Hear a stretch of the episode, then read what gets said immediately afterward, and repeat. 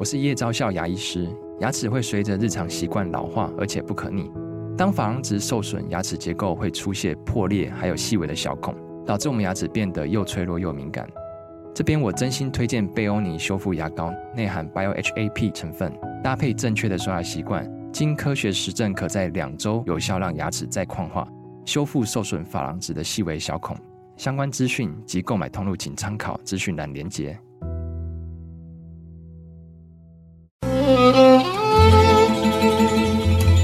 每一段关系都是一门功课，每一次经历都是生命的滋养。世界上最重要的东西，往往用眼睛是看不见的。One two three four。那我们就用听的吧。今夜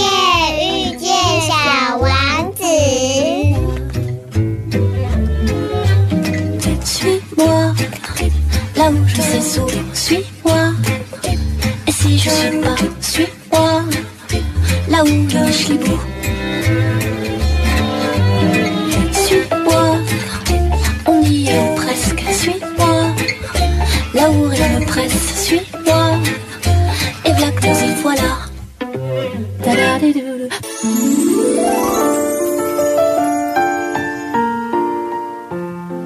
收听《今夜遇见小王子》，每周六晚上八点，周日晚上九点，阿光会准时在 FM 九九点一大千电台与你相遇哦。在今天呢，我们的疗愈大来宾要持续的为大家来，呃，邀请到这个 Samuel 来到我们的节目哦。那嗯，延续上周呢，我们介绍了海奥华预言的这本书哦。那 Samuel 他其实是把这本书呢带进华人世界的最重要的推手哦。那他在这个作者米歇二零一八年过世之前呢，有跟他有一些接触，然后对他呢，呃，书本里头的有些讯息的理解呢，有比我们更深一层的这个呃认识哦。那呃，我在读这本书的时候啊，我都会有一个想法，会问自己哦，因为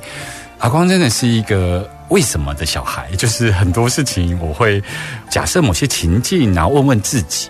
那听众朋友其实也可以这么做，并不是为了从怀疑论出发哦。比方说有一个问题是，呃，我就会想一想，如果今天我是米歇，我会不会呃就跟着外星人一起去？如果今天我是那个被拣选之人，我会不会前往海奥华星球？哦，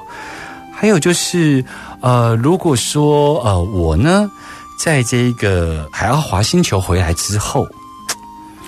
我到底敢不敢对于我的家人，还有就是这个社会上的人，把我的这个见闻出版成书哦？嗯，我会经常用这个角度去反推，去理解，就是这个人的这个生命脉络。那么我就有机会透过他的生命脉络来理解这本书，他是抱持着怎么样的心情来出版？那当然也包括。重要的推手，到底这本书对他的这个生命起了什么样的变化，让他能够接下来的日子都以推展这一本《海奥华预言》作为他毕生非常重要的职责跟使命哦。回来之后，我们马上进行今天的疗愈大来宾。慢点，慢点，慢点。让灵魂跟上我们的脚步，欢迎疗愈大来宾。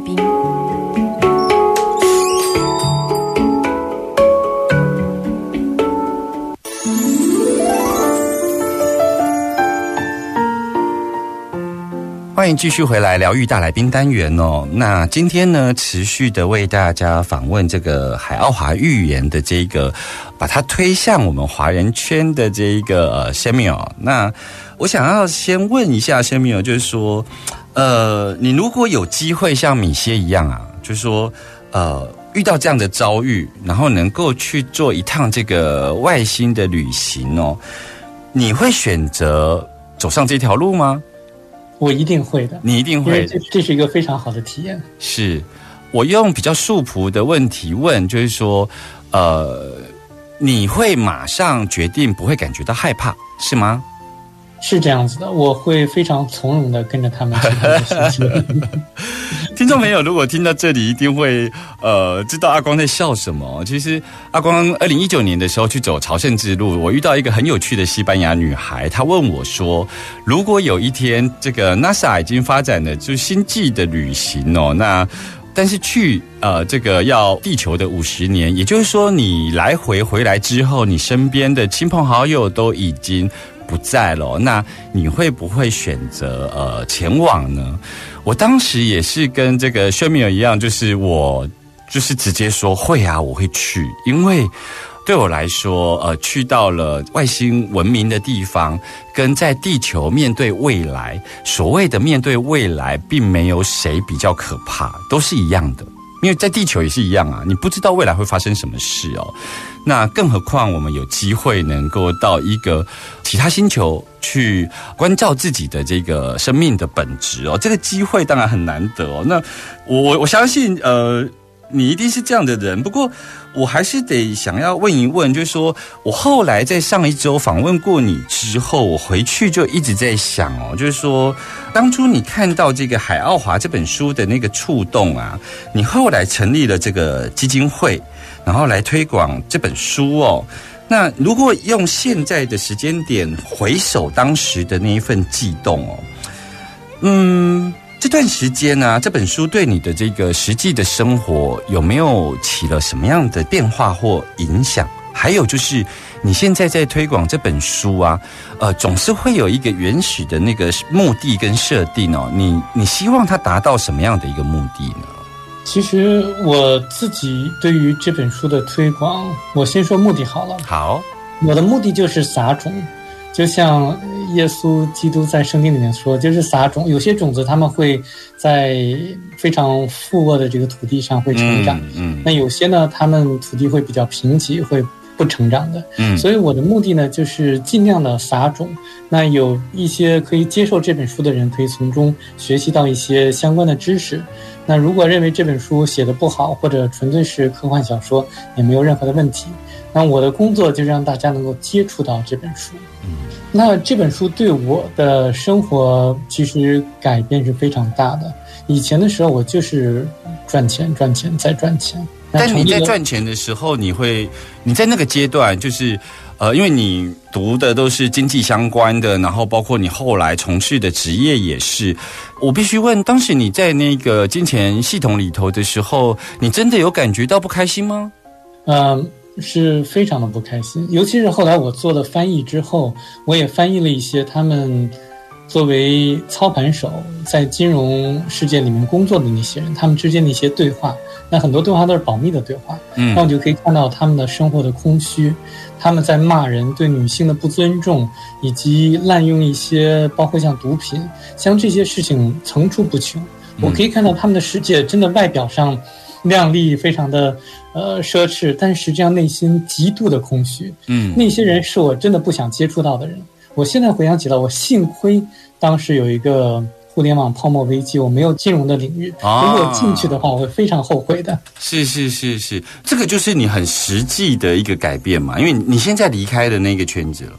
我现在其实我知道他们在做什么，但是我不会跟他们混在一起。但是你还是在那一个环境里头。如果想接触他们的话，还是可以接触到的，因为我做的工作是翻译工作。啊，如果想特意的接触到一些金融方面的行业的话，我会针对性的去抓一些客户，就是。嗯，因为你刚刚呃提到了圣经里头的那个麦子说啊，呃，你也不排斥有人用科幻小说的观点来看这个书，因为你你会觉得，呃，只要有机会接触到这本书。他可能不见得在当下会成熟有肥沃的沃土，他有可能在他人生的某个阶段，呃，里头的某句话就会引发他对生命更深一层的了解，是吗？是这样子的，我觉得这本书就像种子一样，他们到时机成熟的时候就会发芽的。嗯，所以也难怪在中国的推行上面，即便它是用科幻小说类的项目来发行。你也都可以接受，因为因为事实上你就是撒种的这个工作嘛，对不对？对，没有任何问题。其实，在中国，即使说以科幻小说的形式出版，即使说他们删掉了一些内容，但是比我预期的要好很多。我预期的话，他们可能会把基督的来历、谁是基督的这一个章节都去全部删掉的。结果他们没想到是保留了这个章节，嗯这个让我真的豁然开朗，我非常的开心。为什么？为什么你会觉得在中国的这一个环境里头，会想要把基督的章节来删除呢？你你你的理解是什么呀？我理解是，其实，在最近的十年，中国对于宗教方面的管制是越来越严格的。是，现在连圣经在中国都不被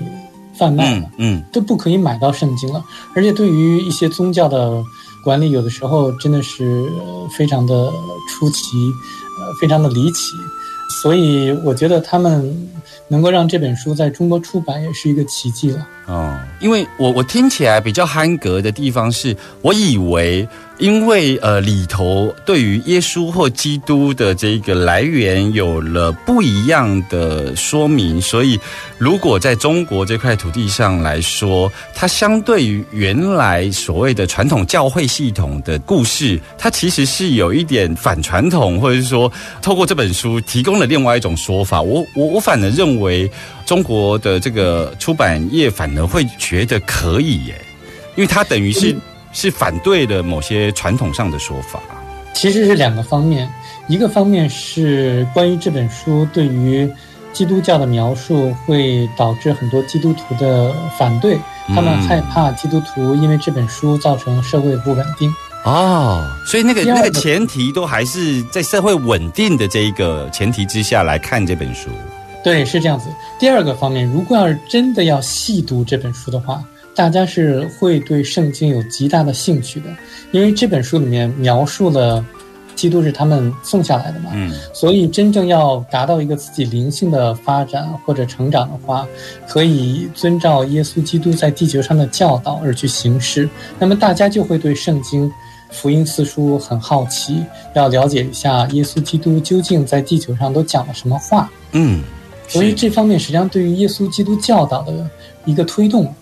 嗯嗯，其实从上个礼拜的节目到这个礼拜的节目，其实有些提问，阿光其实是要从不同的生活环境里头来提问，因为那个呃，提供了我们一些不同的视角来理解为什么呃海奥华预言在不同的土地上出版的时候，它可以呃发芽，或者是它可以带出来的讯息，其实都很不一样哦。回来之后，我们要来聊更多有关于这本书背后的讯息与故事。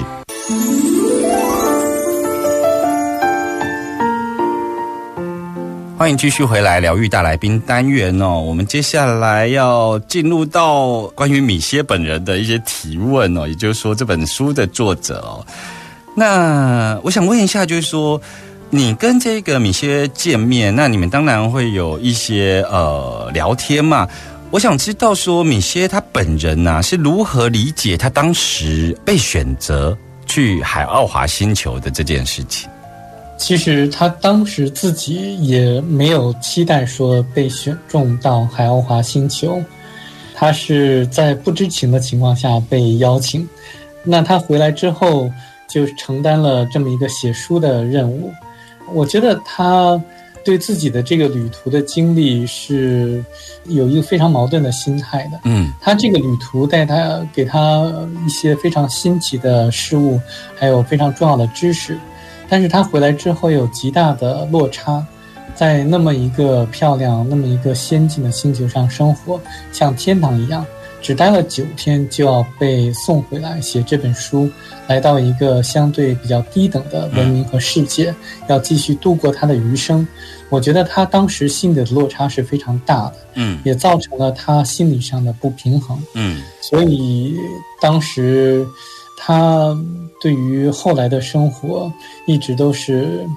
呃，非常的，就是感觉不是那么开心的。是实际上，我跟他见面的时候，他跟我就经常开玩笑。我后来才知道，他经常跟我开玩笑的原因，就是要掩盖他内心的悲伤。嗯所以他在不断的用笑话来去这样子覆盖住自己心中的一些不好的情绪吧。呃，我刚刚其实会问这个问题的意思是，其实像呃书的第一章，其实就开始描述了，就是他当时等于是被选择，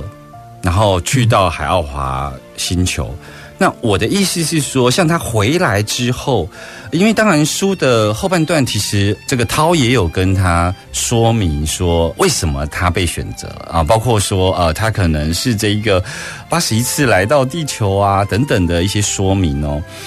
那他自己回来之后，他相信这样的说法吗？他真的是呃理解了哦，对我是那个被拣选的人吗？还是他？呃，并没有这样子的，因为基督教里头、圣经里头有一个被拣选，这个是一个重要的概念。那我会追问这个问题是，米歇他后来回到地球之后，包括他听过涛的这一个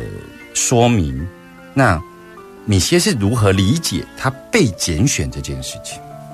他首先是相信自己是被拣选的，嗯，他百分之百相信，没有任何的疑问。因为他亲身经历了在海奥华星球上的所有的事情，嗯哼，那他对于自己为什么被拣选，他也是告诉我说他是有八十个前世，嗯，然后这是他的第八十一个人生，所以才被拣选，才能够在海奥华星球上停留九天而不至于死去，所以这是他给我的解释。呃，另外一个书中另外提到的解释就是他是一个行动者，就是他让他去做什么事情，他马上就会行动起来。就比如说写这本书的话，呃，他是不会迟疑的，他马上就开始写了。就像是你当时跟他见面，你觉得那个急性子的那种性格，对对对，是这样子。那如果照你这样的说明，他是相信自己被拣选的，所以他在把他的见闻的这个记录啊。公诸于世，相对就没有任何犹豫的过程喽。没有任何的犹豫，他当时非常想把这本书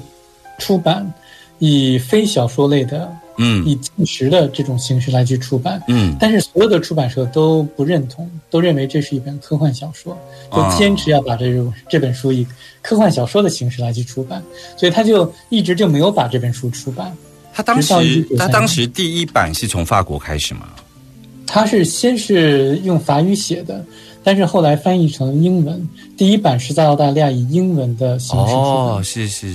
嗯，我我想问一下，就是说米歇如何确定他是肉身前往海奥华呢？因为为什么不是像呃书里头讲的是，他可能是一个心灵体，或者是我们台湾有些身心灵是把它翻译成星光体？的这种星光体的旅行呢，他如何确定他自己是肉身呢？因为他毕竟九天不在他的家中，他的太太非常的着急，问他说他去哪里了。他在家中有九天的时间是不在的，嗯，他留了一个条子，一个便条给他的太太说我要离开大概十天左右，所以，嗯，所以这个就可以从他太太和他的儿子那里得到证实，得到旁证。另外，他在好华星球上也。感觉到了疼痛。记得说，在第六章的时候，涛为了让他知道说这不是一个梦境，就用手掐了一下他的肩膀，嗯，就导致了他有淤青。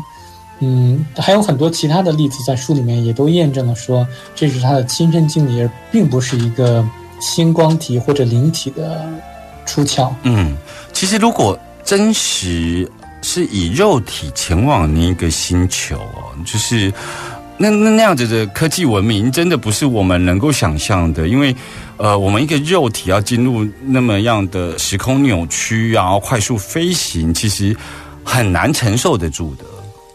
其实我倒不是特别担心。我觉得，既然有这么高等科技的外星人可以邀请我们去他们的星球，他们就会为我们考虑一切，包括说怎么样子进行超光速的旅行，怎么样子从一个地方很快的到另外一个地方。那他们都会为我们安排好的，我们不需要担心这些。反而我倒比较会侧重说，他们会传达什么讯息给我们，提醒我们需要去留意什么。嗯，我会这么直接跟素朴的去问，就是需要以肉身前往海奥华星球来进行一个这样子的一个星际的旅行哦，是因为在这本书里头，其实有另外一种海奥华人的这个方法，也就是说，它其实可以进行一场集体的催眠，让我们大家，包括。这个米歇，好，包括你，包括我这些相对在这个灵性的世界有追寻的人，他其实是可以进行一个集体的催眠，让大家明白有这个海奥华星球的存在。但他为什么选择肉身前往？这背后你觉得这是什么意义啊？我觉得这个意义就是现在的时机或者时刻非常的重要。重要的到一个程度，说他们不能够用集体催眠或者用一个梦境来去传达他们的讯息，因为现在我们是在十字路口上，要做出一个选择，是朝哪个方向去走。那这个选择重要到一个什么程度？重要到就好像说，啊，圣经里面其实有一个书没有被包括在圣经里面的，就是基督教一本书叫《以诺书》。嗯。那以诺的话，他也是根据呃米歇，也是被海奥华星球人被带到他们的星球上去，然后又回来被告知写一本书。嗯，那如果大家要了解历史的话，以诺的曾孙子就是他的孙子的儿子就是诺亚。嗯，那大家知道在诺亚的时候发生了什么事情？那推算一下，就是说我们现在已经到了一个非常关键的一个转折点，所以他们。以这种肉身的形式把米歇带走，它的意义就是说，比历史上的任何一个时刻都要关键。我们必须要做出一个非常大的一个转变。OK，我听懂你的意思，就是说，今天他如果用一个集体催眠或梦境，让更多人去理解海奥华的这个星球的存在，甚至于呃，海奥华所要提供给地球呃相关人等。的一个讯息的时候，它其实这个背后并没有我们当事人的选择在里头，它就只是展示了。但在这个关键的时刻，我们意识要提升，是我们自身要做的某些选择，所以它必须是透过这一种很难相信，但你愿不愿意相信的这一个十字路口去做选择。对，另外一个就是，如果要是以催眠或者梦境的形式展示给米歇的话，很多在地球上的人不会相信的。嗯嗯。那米歇亲身经历的这个事情，会让更多的人，至少会让更多的人来去相信他的这个经历。嗯。其实，在《海奥华预言》这本书啊，其实有一个呃，你在序言里头其实有提到，包括你自己亲身的改变哦，就是对于呃金钱系统或物质世界的这一个转变哦，那甚至于你认为，就是说，包括物质或包括科技的发展，都应该为协助灵性发展或者是精神开展来服务哦。那在这样的教导里头啊。我却在这本书里头没有看到说，呃，有关于灵性或精神向度的一个生活指南的建议，没有这个具体建议哦。嗯，我我想问一下，就是说，呃，你的理解这本书里头的讯息，对于我们要过一个灵性生活的具体说明是什么呢？那取决于遇到什么情况，比如说遇到一些生活上的挑战的时候，比如说像感情方面的。问题或者说钱方面的问题的话，我们就可以向内去寻找答案，而不是依靠外界的媒体或者中介来去寻找答案。嗯，那我们可以通过祷告也好、冥想也好、打坐也好，或者睡一晚好觉，呃也好，就是通过睡眠来去获得自己高级自我给自己传达的一些指示。那。有很多的基督教徒或者其他的宗教的教徒都依赖，比如说牧师啊，来去了解到一些事情。其实，他们自己完全可以通过自己的内心寻找到答案。那这个是一方面，另外一个方面就是这本书有一个特点，只要是我们可以找到的其他的内容的话，这本书都不会再去累述了啊，它不会再重复了。嗯，他会蜻蜓点水的把各方各面我们需要知道，但是地球上还可能找不到的讯息都揭露给我们。比如说，像如果对于基督徒来讲，他们要真的想要寻求一个灵命的升华的话，他们就完全可以遵照耶稣基督的教导来去行事。嗯嗯嗯那就完全看新约圣经里面的福音四书就可以了嘛。嗯 嗯所以的话，这也就是这本书的神奇之处。那基督他所讲的话，这里面都不去再讲述了，大家可以去找到。啊所以有很多的指示都是这样子，像佛陀也是。那这里面说佛陀也是地球人开悟，嗯嗯所以可以遵照佛陀的教导也可以。那或者说什么都不信的话，就自己来去寻求一个内心的世界也好。嗯嗯，我觉得你这样子的呃说明哦，就是会让我呃忽然懂了，就是说有时候啊，有有一些身心灵的这个书籍啊，它在扭转我们的观念的时候啊，它同时是要覆盖掉其他的价值，就地球的这个文明发展。地球的这个灵性跟精神开展，就算是相对于海奥华星球是比较低等的，但这本书所揭露的其实是我们的地球还没有谈到的，但它并没有要去覆盖或者是说呃去推翻掉我们原来精神发展的这些价值。是这样子的。OK，我觉得如果是这样子，这本书真的很有趣诶，因为大部分身心灵的书籍，当它蔚为风潮的时候，它都要成宗成派的发展。嗯，我觉得这真的是很有趣。我们呢，持续回来要谈一谈海奥华寓言里头的其他见闻。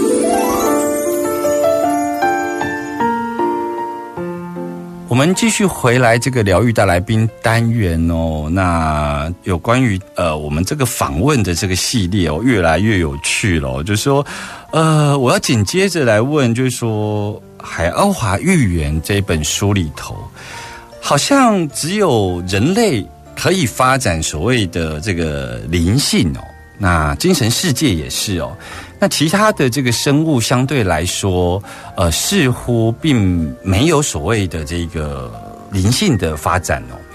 那这个其实是站在就是以人类为中心的角度，在阅读跟思考有关于《海奥华预言》这本书哦。但是对于某些对于生态啊或动保的相关人士来说啊，还有素食主义者来说，就是他们可能会觉得，其实其他的生物也有发展灵性的可能性。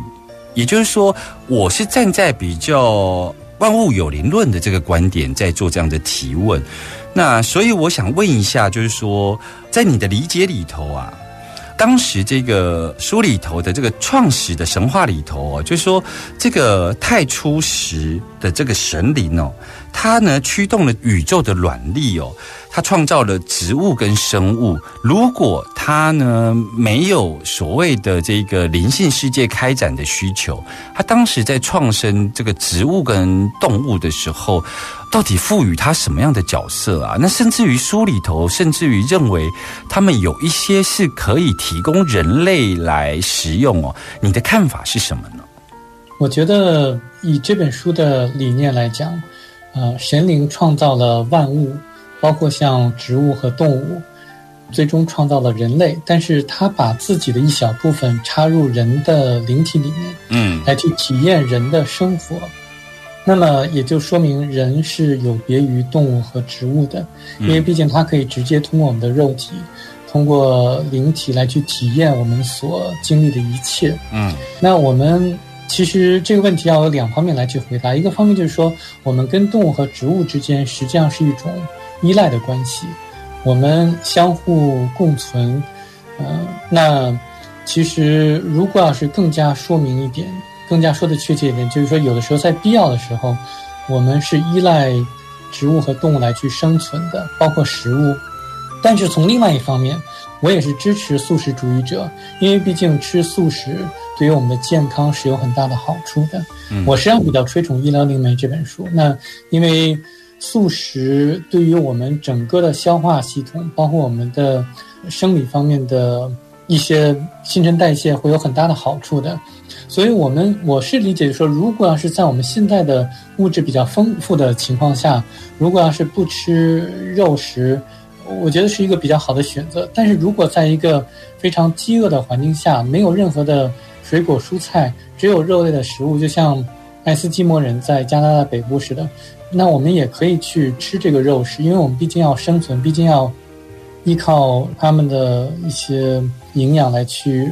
生活下去，这样子神灵才能够体验生活。所以这个问题要通过辩证的方式来去看。嗯，那同时，如果要是以健康方面去考虑的话，并不是吃素食就能够让大家健康。嗯比如说洛杉矶有一个嗯佛教的一个寺庙，按道理来讲，吃素食的人是不会得糖尿病的。